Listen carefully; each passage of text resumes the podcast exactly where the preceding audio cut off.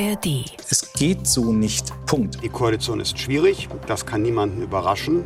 Die drei Parteien haben völlig unterschiedliche Programme. Wir versauen es uns permanent selbst und das ist natürlich auf Dauer kein Erfolgsgeheimnis. News Junkies. Verstehen, was uns bewegt. Ein Podcast von RBB24 Inforadio. Mit Bruno Dietler und Henrike Möller. Es ist Dienstag, der 29. August. Was für Voraussetzungen für Meseberg. Wir haben es gerade im Intro gehört. Die Stimmung in der Ampelkoalition ist angespannt, um es mal vorsichtig auszudrücken. Nicht erst seit gestern.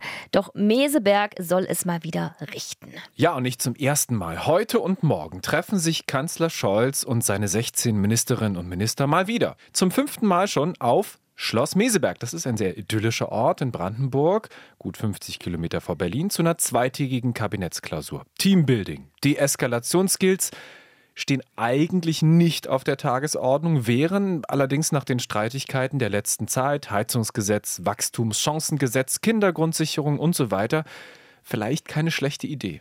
Um welche Themen oder sollte ich besser sagen Streitthemen es in Meseberg genau geht, ob die Kabinettsklausur die Wogen glätten kann oder danach wahrscheinlich alles genauso hitzig weitergehen wird wie bisher, darum geht es heute bei den News Junkies. Falls ihr es noch nicht gemacht habt, dann abonniert uns gerne in der ARD Audiothek.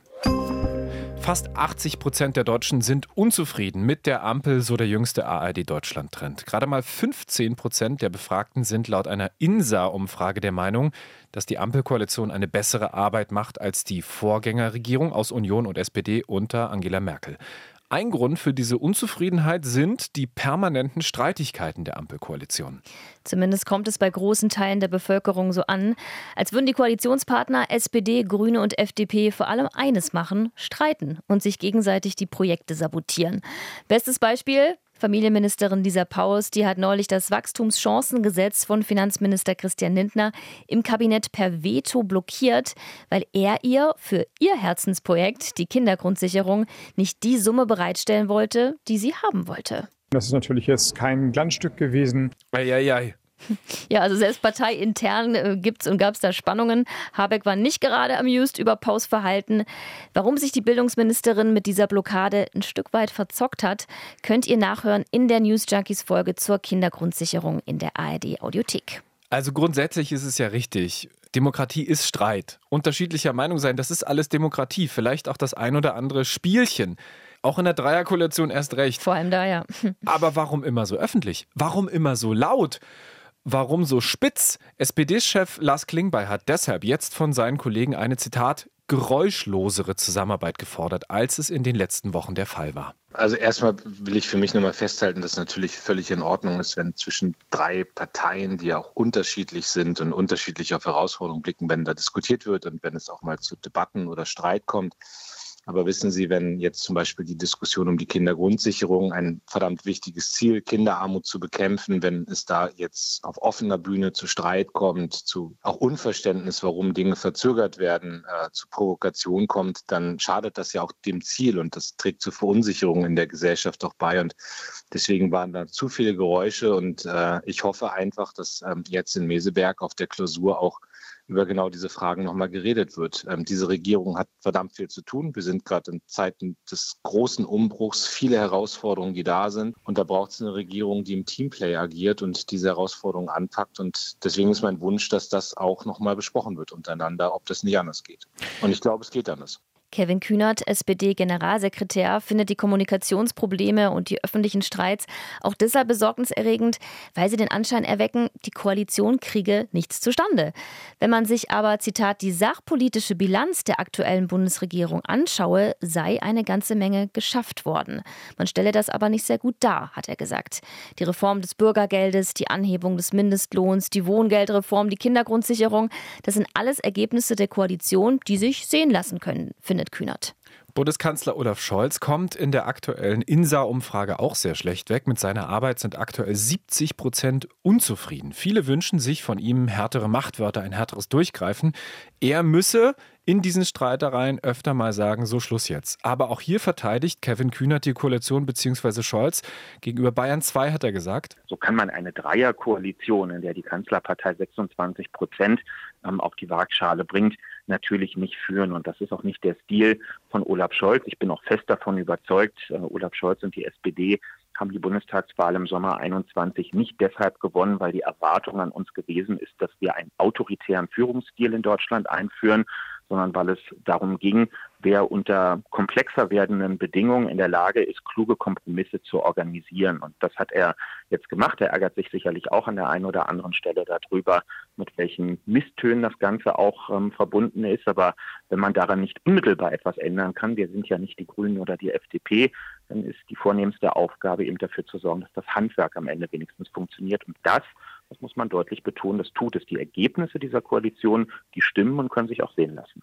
Kluge Kompromisse organisieren. Ob Olaf Scholz das jetzt in Meseberg gelingen wird bei der Klausurtagung, das ist die große Frage. Die Ausgangslage ist nicht nur wegen der Stimmung innerhalb der Koalition angespannt, auch wegen der schwierigen wirtschaftlichen Lage, in der sich Deutschland befindet. Genau um die wird es nämlich primär bei der Klausurtagung gehen. Was kann unternommen werden, um ein Schrumpfen der deutschen Wirtschaft aufzuhalten? Das Institut der deutschen Wirtschaft, also IW, musste seine Prognose für die deutsche Wirtschaft jetzt auch nochmal nach unten korrigieren. Es rechnet in diesem Jahr mit einem Rückgang des realen Bruttoinlandsprodukts um bis zu 0,5 Prozent. Schon länger gehen Ökonomen von einem Rückgang der deutschen Wirtschaftsleistung aus. Aber woran liegt das? Was sind die Gründe dafür? Ja, da kommt natürlich mehreres zusammen. Die deutsche Wirtschaft hat einen hohen Fokus auf die Weltmärkte, also exportiert viel ins Ausland.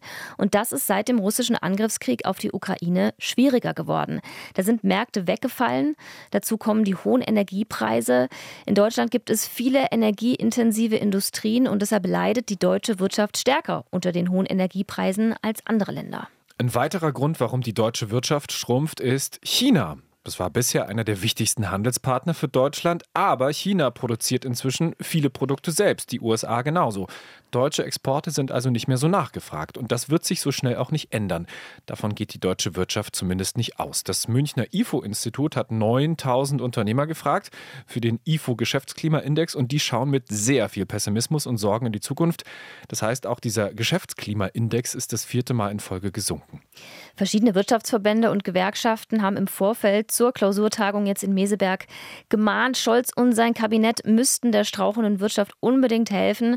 Das Hickhack der vergangenen Monate müsste nun endlich ein Ende haben, meinte der Hauptgeschäftsführer des Verbandes der chemischen Industrie, VCI, gegenüber dem Tagesspiegel. Die, Zitat, Ampel muss Probleme lösen, statt selbst eines zu sein. Dann schauen wir uns doch mal konkret an, welche Lösung für die Wirtschaft das Kabinett jetzt in Meseberg diskutieren will.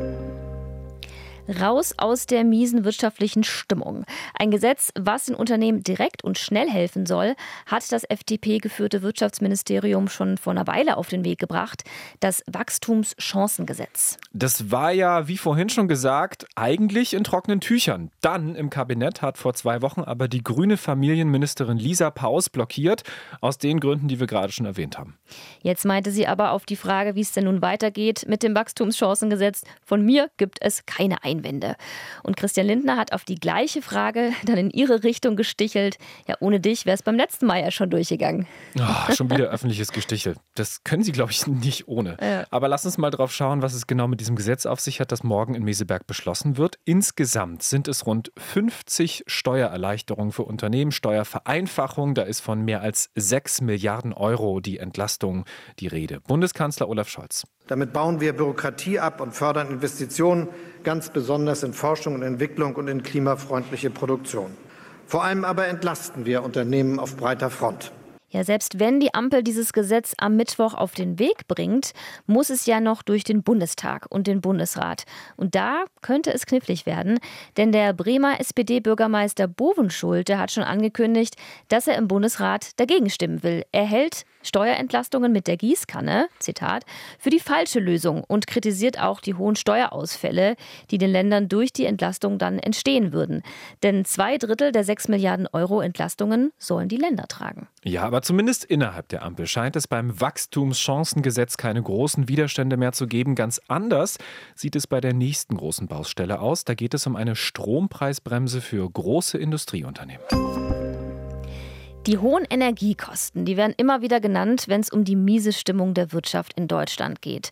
Auch da will die Ampel gegensteuern mit einer Idee, die Wirtschaftsminister Robert Habeck schon Anfang Mai das erste Mal geäußert hat, dem Industriestrompreis. Das ist ein subventionierter Strompreis für Unternehmen, die besonders viel Energie verbrauchen. Was spricht dafür, was spricht dagegen und warum sind sich Ampel und Wirtschaft auch bei diesem Projekt wieder uneins? Gucken wir uns in Ruhe an. Vielleicht kurz zur Erklärung. Industrie und Gewerbe haben ihren eigenen Strompreis, zahlen also andere Preise als wir Privatverbraucher. Sind die Strompreise für die Industrie in Deutschland denn wirklich so überdurchschnittlich hoch? Wenn man das jetzt mal EU-weit vergleicht, Nö. Laut Eurostat ist der Industrie- und Gewerbestrom in der EU nirgendwo so teuer wie in Dänemark. Dänemark ist Spitzenreiter. Danach folgen Länder wie Italien, Rumänien oder Malta. Am günstigsten ist der Industriestrom in Frankreich und in Finnland und Deutschland liegt im Mittelfeld. Und zuletzt ist der Industriestrompreis in Deutschland auch deutlich gefallen, auch durch die staatlichen Strompreisbremsen. Trotzdem fordert Habeck seit Mai immer wieder diesen Industriestrompreis für energieintensive Unternehmen. Das heißt beispielsweise Unternehmen aus der Stahlbranche oder Chemiefirmen. Der soll dann greifen, wenn zum Ende des Jahres die allgemeinen Strompreisbremsen auslaufen. Habeck will also mit Staatsgeld den Strom für diese energiehungrigen Unternehmen, wir reden da so von ca. 2500 Firmen, subventionieren und den Preis auf 6 Cent pro Kilowattstunde drücken. Er will das auch zeitlich befristen für drei bis fünf Jahre, denn er hofft dann, der Strompreis wird in der Zeit durch erneuerbare Energien so niedrig gefallen sein, dass es diese Unterstützung nicht mehr braucht. Habeck knüpft den Industriestrompreis aber auch an Auflagen, Standortgarantien, also keine Abwanderung, Tariftreue, also gute Bezahlung der Angestellten und auch eine Verpflichtung zur Umstellung auf klimafreundliche Produktion. Und Habeck der will, dass es schnell geht. Heute hat er im ARD Morgenmagazin nochmal Druck gemacht. Wenn wir noch lange hier herum diskutieren, dann ist es auch fast egal, was wir entscheiden, weil dann die Investitionsentscheidungen oder eben nicht getroffen sind. Die stellen ja jetzt ihre Wirtschaftspläne für die nächsten Jahre auf. Und darum geht es ja, diese wirtschaftliche Schwächephase jetzt auch mal zu durchschlagen, indem jetzt Investitionen ausgelöst werden. Unterstützung bekommt Habeck, keine Überraschung, aus der chemischen Industrie. Innerhalb der Ampel gibt es aber selbst innerhalb der Parteien unterschiedliche Haltungen zu diesem Industriestromplan. Kanzler Scholz hält davon nicht so viel. Eine Dauersubvention von Strompreisen mit der Gießkanne können wir uns nicht leisten und wird es deshalb auch nicht geben. Allerdings hat Olaf Scholz eigene Partei da eine komplett andere Haltung. Die SPD-Fraktion ist dafür und hat sogar ein eigenes Konzept ohne Olaf Scholz entwickelt. Andere in der SPD wollen die Ablehnung von Scholz aber gar nicht als Ablehnung verstanden wissen. SPD-Generalsekretär Kevin Kühnert hat es im RBB24 Inforadio so gesagt. Es geht nicht darum, einfach pauschal Steuermitteln heraus Energiepreise zu subventionieren, damit die Rendite von Unternehmen oder so steigt, sondern es geht zielgerichtet darum, die energieintensiven Betriebe, müssen nicht zwingend große sein, zu unterstützen, die im Wettbewerb stehen, die ansonsten den Standort wahrscheinlich nicht halten könnten. Und es muss natürlich die Bedingung geben, dass die dann auch in die Transformation investieren. Das Ziel kann ja nicht sein, dass eine Eisengießerei, die enorme Mengen Energie hat, die nächsten zehn Jahre nichts für die Transformation tut und dann genauso schlecht dasteht im Wettbewerb, wie es vielleicht heute der Fall ist. Da sind wir also auf einem Pfad miteinander unterwegs. Aber klar, der Kanzler ist gerade in Haushaltsverhandlungen und muss unter schwierigen haushaltspolitischen Rahmenbedingungen auch das Geld zusammenhalten. Von SPD-Chef Lars Klingbeil kommt der Daumen hoch für einen zeitlich befristeten Industriestrompreis. Er befürchtet, dass die Firmen sonst bald ganz weg sind. Heute Morgen hat Klingbeil im Inforadio gesagt. Das hat ganz viel zu tun mit dem, was zum Beispiel in China passiert, wo der Staat sehr viel Geld in die Förderung der Industrie gibt, aber auch mit dem, was in den USA passiert. Mit dem Inflation Reduction Act hat Joe Biden 450 Milliarden in die Hand genommen und sozusagen hält der deutschen Wirtschaft, auch der deutschen Industrie quasi die Karotte hin und lockt sie in die USA. Und ich glaube, dass wir einen großen Fehler machen, wenn wir zulassen, dass Industriearbeitsplätze äh, und Industrieunternehmen hier aus Deutschland verschwinden. Dann hat das Auswirkungen auf komplette Wertschöpfungsketten, auf den Mittelstand, auf Dienstleistungen, auf das Handwerk. Und wir würden einen Schaden nehmen, der nicht wieder repariert werden kann. Dieser Industriestrompreis würde natürlich auch Kosten verursachen, ziemlich hohe sogar. Subventionen in Höhe von geschätzt 25 bis 30 Milliarden Euro bis 2030. Was hält eigentlich die FDP vom Industriestrompreis? Nicht viel. Generalsekretär Dieserei nennt es eine Verzerrung des Wettbewerbs, unter dem kleine Unternehmen leiden würden. Die FDP will keine neuen Subventionen. SPD-Fraktionschef Mützenich entgegnet dem, man kann nicht immer Nein sagen. Na gut, also nur Nein sagen sie nicht. Aus der Ecke von Wirtschaftsverbänden und auch Teilen der FDP gibt es durchaus alternative Vorschläge. Da geht es um Steuersenkung. Ganz konkret um die Senkung oder sogar Abschaffung der Stromsteuer. FDP-Chef Christian Lindner findet diesen Ansatz diskussionswürdig, hat er neulich bei einem Bürgerforum in Sachsen-Anhalt gesagt. Eine Senkung der Stromsteuer ist durchaus denkbar. Allerdings müsste man dann sagen, wo die schätzungsweise 8 Milliarden Euro herkommen. Prinzipiell wäre ich dafür offen, das Geld zu suchen, bei entsprechender gemeinsamer Überzeugung. Es gibt bloß einen Haken an dieser Geschichte. Die energieintensiven Unternehmen, die von diesem Industriestrompreis profitieren würden, die zahlen schon jetzt keine Stromsteuern. Das heißt, das würde denen überhaupt gar nicht helfen. Die FDP ist beim Industriestrompreis übrigens voll auf Linie der Union und übernimmt innerhalb der Ampel mal wieder die Oppositionsrolle. Also Wachstumschancengesetz läuft. Industriestrompreis hm, könnte haarig werden. Das sind also die beiden größten Ampelprojekte jetzt bei der Klausurtagung in Meseberg. Haben wir irgendwas vergessen? Ja, Bürokratieabbau. Justizminister Buschmann bringt die Eckpunkte für ein Bürokratieentlastungsgesetz mit nach Meseberg. Ähm, auch komisch, dass man für einen Bürokratieabbau ein neues Gesetz schafft und nicht einfach alte abschafft. Aber hm. gut, naja. Dann geht es ja auch noch um die Digitalstrategie der Bundesregierung, obwohl ich da ehrlich gesagt skeptisch bin, denn die Mittel für Digitalisierung staatlicher Dienstleistungen, die sollen ja von 377 Millionen Euro in diesem Jahr auf 3,3 Millionen Euro im nächsten Jahr zusammengedampft werden. Weiteres großes Thema in Meseberg, künstliche Intelligenz. Ein KI-Aktionsplan der Forschungsministerin soll da verabschiedet werden. Auch Gesundheitsminister Lauterbach hat was mitgebracht. Zwei Gesetze, die das Gesundheitssystem digitaler machen sollen. Eins zur elektronischen Patientenakte und auch zur Nutzung von Patientendaten für Forschungszwecke. Also da stehen noch einige Themen mit Konfliktpotenzial auf der Agenda für die Zeit jetzt in Meseberg. Wahrscheinlich, wir spekulieren jetzt mal, wird die Klausur morgen Mittag aber trotzdem mit einer Pressekonferenz enden, bei der sich Scholz, Habeck und Lindner wie die letzten Male harmonisch und zuversichtlich geben. Aber der nächste große Streit, der brodelt tatsächlich schon. Es geht um den Schutz von Mietern. Im Koalitionsvertrag steht, dass deren Schutz verbessert werden soll mit einer Kappung von Mieterhöhungen.